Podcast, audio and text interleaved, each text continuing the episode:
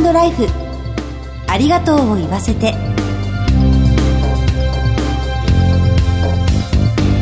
こんにちは。番組パーソナリティの久保井あさみです。この番組では知っておきたいお葬式を中心とした就活に関わる情報をお届けしています。いつかは訪れるその日のために様々な分野から専門家にお越しいただいてお話を伺います。回はいつもとは趣向を変えて夏のスペシャル編をお送りします。お盆の過ごし方や法事に関する疑問などこの機会に取り上げます。どうぞお楽しみに。ハートライフありがとうを言わせて。この番組は安心と信頼のお葬式全総連全日本総裁業協同組合連合会の提供でお送りします。改めまして番組パーソナリティの久保井あさみです今月は夏のスペシャル編と題しましてお送りします番組初の街頭インタビューを実施しました街行く皆さんの声を交えながら専門家にお話を伺ってまいります解説のお一人目東京都葛飾区にあります浄土真宗の真宗大谷派、本庄寺の副住職中村勝志さんです。よろしくお願いいたします。よろしくお願いします。そしてもう一方、全日本総裁業協同組合連合会専務理事の松本祐樹さんにもお越しいただきました。松本さんよろしくお願いいたします。よろしくお願いします。さて、まもなくお盆休みですよね。多くの皆さんがお盆休みを過ごされると思うんですけれども、1回目の今日はそのお盆に関するお話、東京の新宿駅周辺でインタビューを行ってきました。中村さん、お盆休みというと、8月のイメージなんですけれど、裏盆へ、通称お盆は、どんな時期のことを指しているんでしょうか？もともとは、旧暦の7月に行われたお盆ですが、はい、新しく暦が変わった時に、30日ずれて、8月にお盆が行われています。裏盆会自体は仏教の行事としてありますが、はい、諸説ありますが、その前から、仏教が入る前からお盆が始まったとも聞いています。あ、そうなんですか。7月は東京を中心に、はい、8月はそれ以外の地域を中心に皆さんが集まってお墓参りをする。はい、そういったことが皆様にとってイメージしやすいかなというふうに思います。うん。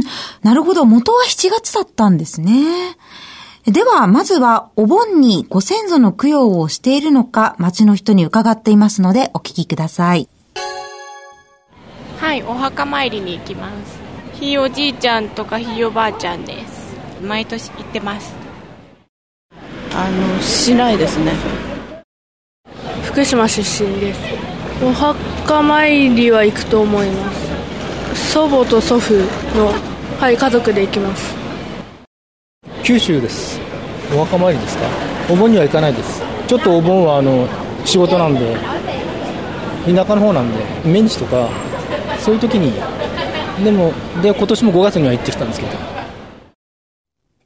はいということで、まあ、やはりお盆というとお墓参りというイメージがある通り、遠方でもお墓参り行かれる方が結構いらっしゃいましたね。お話伺って中村さんいかがですか？そうですね。若い人がおじいちゃんおばあちゃんのお墓参りに行くというのが印象的で、はい、家族で集まって一緒になって行ってることが想像できますが、うん、その中で命の大切さであったり、自分が今ここにいるということを改めて確認する、そういった場所に、えー、なっているのかなということを想像していました。はい、そうですね。松本さんいかがですか？そうですね。お墓参り、まあお葬式もそうなんですけども、はい、お墓参りをすることによって、一つ気持ちの整理というか、大切な方が亡くなった以降、どういうふうにこう過ごしていくのか。まあ、ある種確認する場面にもなるのかなっていうふうには思いましたね。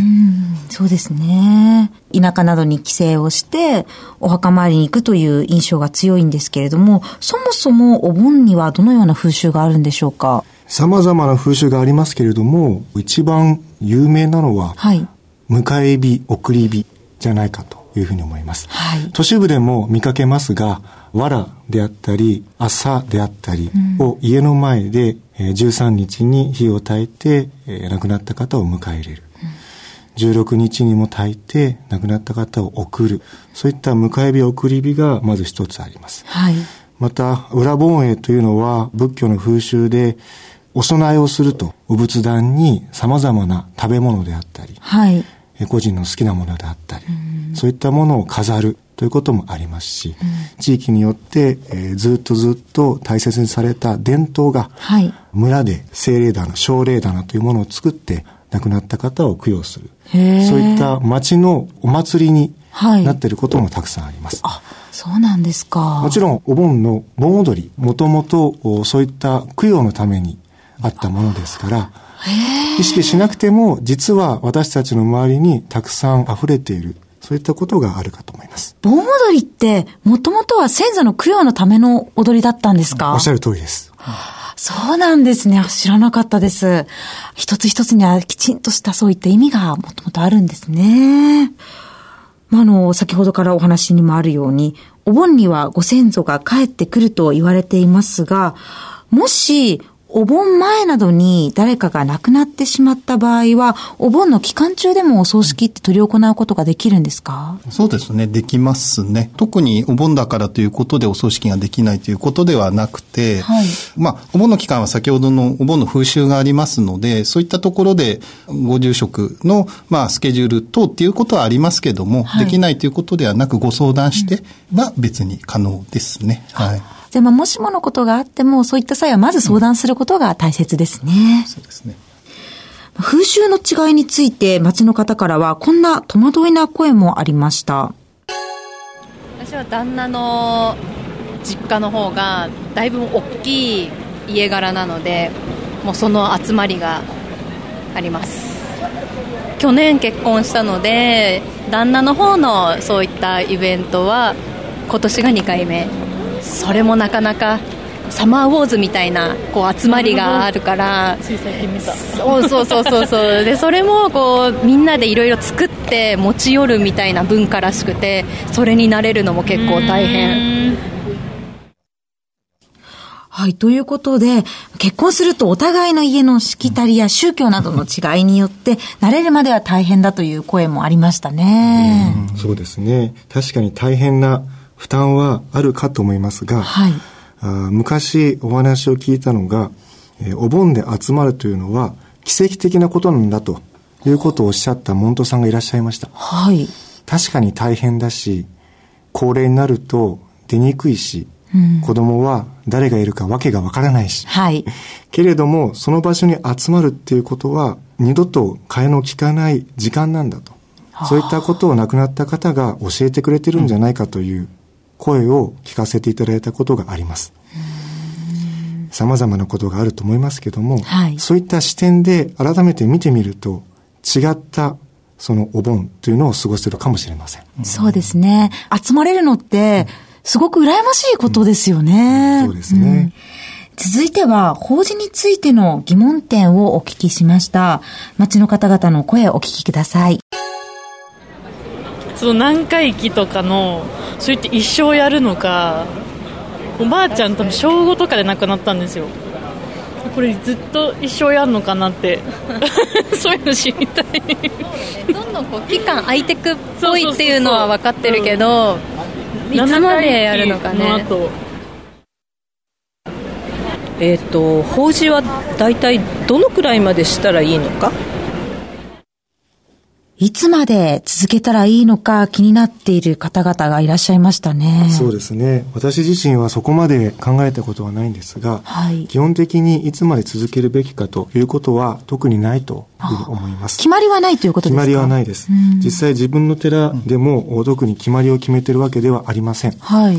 実際には13回忌、17回忌で木上げと申しますか、はい、その後の会議に関してはご住職の方でお参りしてくださいと言われる方が多くなってきた気がします。うんうん、あ、そうなんですね。で大事なことはあ、いつまで続けるべきかということも当然ありますけども、はい、逆に言うと、ずっとずっと続けてきた歴史があると。いうことも一つ見ていきたいなというふうに思います。はい、亡くなった方がずっとずっと歴史があって、その方が法事をしてきた歴史が続いてきて私まで来たということがあるので、うん、いつまでやらなければいけないかではなくて、その思いを組んで、はい、えー、法事に臨むということがいいかなと思いますね。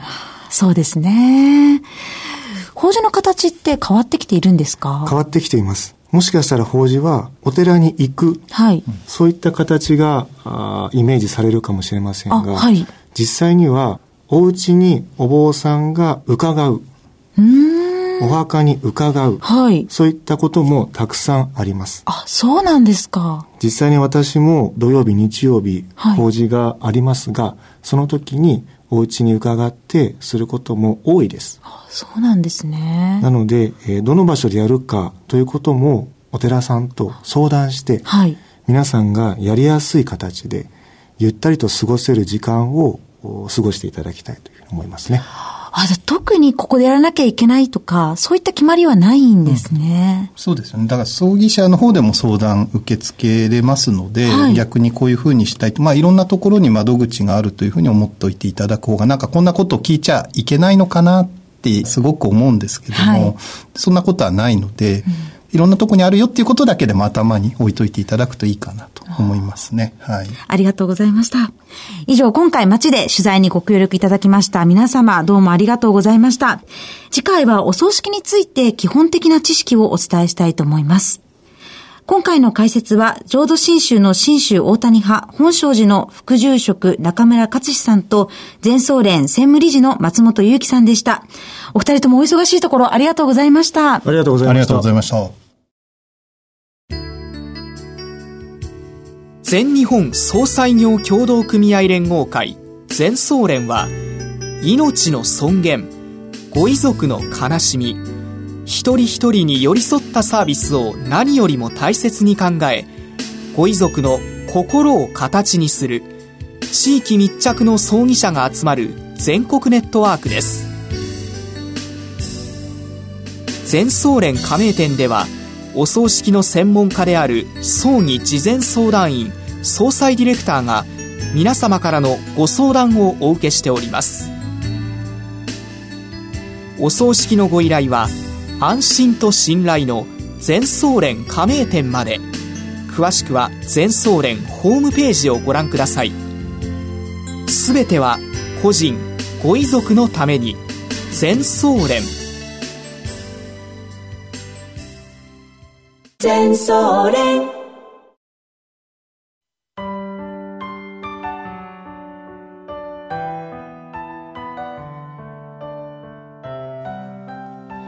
私自身夏に帰省したらお墓参りをしているんですが、その意味合いを改めて感じる機会になりました。今回は番組で初めて夏のスペシャル編と題してお盆と法事についての街の声とスタジオ解説をお届けいたしました。